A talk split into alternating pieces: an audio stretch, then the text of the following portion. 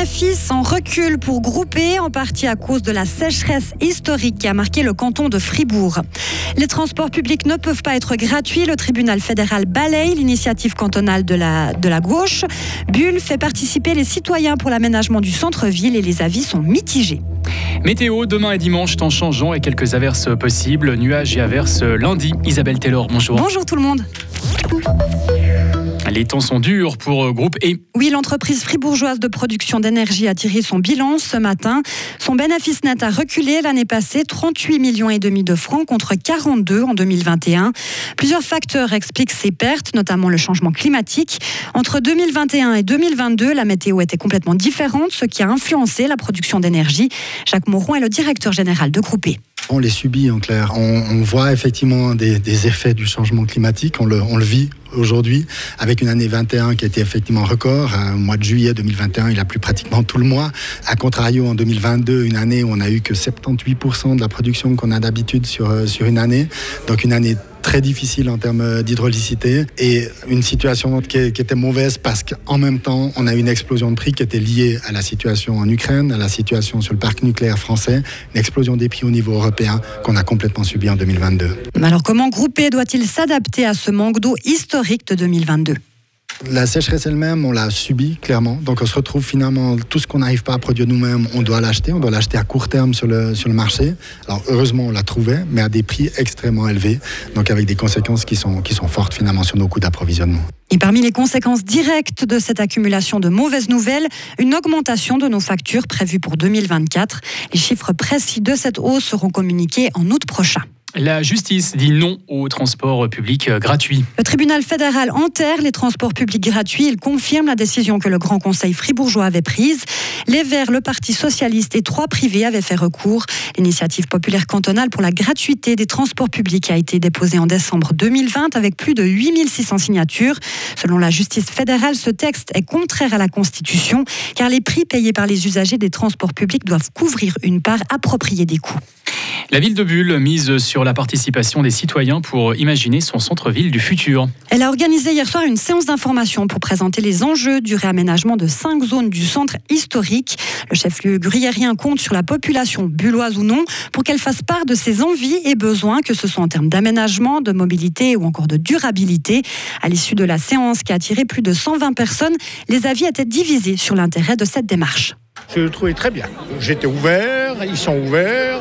J'espère que ça dure. Est-ce que après cette démocratie va être vraiment respectée? Il faut la voir. Ben, on a trouvé que c'était très très bien présenté, que c'était clair, on est motivé à être participatif puisqu'on nous le propose. Bon, cette séance, je pense qu'elle a été, je dirais, nécessaire au niveau de la, toujours l'information à la population.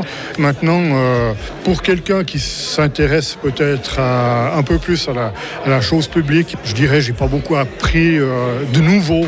Moi, je pense qu'on va accoucher une souris d'ici deux ans. On aura bataillé beaucoup. Euh, quatre bureaux seront impliqués là-dedans. Quand on voit quand même ce que le syndic nous a dit aujourd'hui, il y a énormément de contraintes. Je ne sais pas comment ils vont faire, franchement. Ouais, intéressant. Mais malgré tout, j'ai quand même un petit manque. On n'a pas parlé de la grande rue piétonne. Moi, j'étais étonné quand même. Il y avait beaucoup de têtes euh, blanches ce soir. Peu, mais des têtes blondes, j'en ai pas vu beaucoup. Et ça, je suis quand même un petit peu euh, désolé. Euh, regardez voir tout ce qui reste ici, c'est que du vieux. Je pense qu'après les dernières semaines qui étaient très fraîches et pluvieuses, les terrasses ont eu plus de succès. Et pourquoi vous êtes venu, vous? Par pure curiosité. Je pense qu'il y a beaucoup de choses à résoudre à Bulle. Il y a un manque de verdure flagrant. Ça, je pense que le projet va être capable de le résoudre. Après, il y a un problème de mobilité générale, mais à plus grande échelle, plus que dans le centre-ville. Et ça, je pense que les mandataires seront un petit peu euh, à l'étroit dans leur périmètre. Les résultats des mandats d'études parallèles seront présentés en septembre 2024. Les travaux devraient débuter en 2028.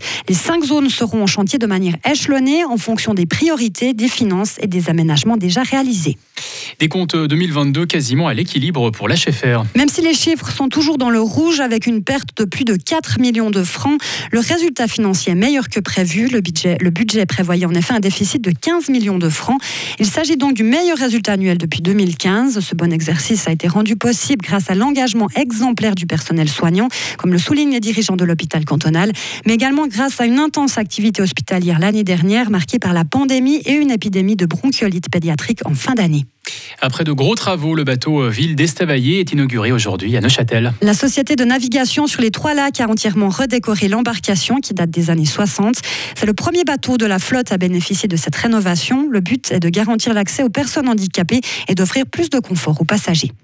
Les escaliers de la vieille ville de Fribourg seront pris d'assaut dimanche à l'occasion de la euh, Tsampata. Ils sont déjà plus de 200 à s'être inscrits pour participer à cette course populaire, absente des calendriers ces trois dernières années à cause de la pandémie.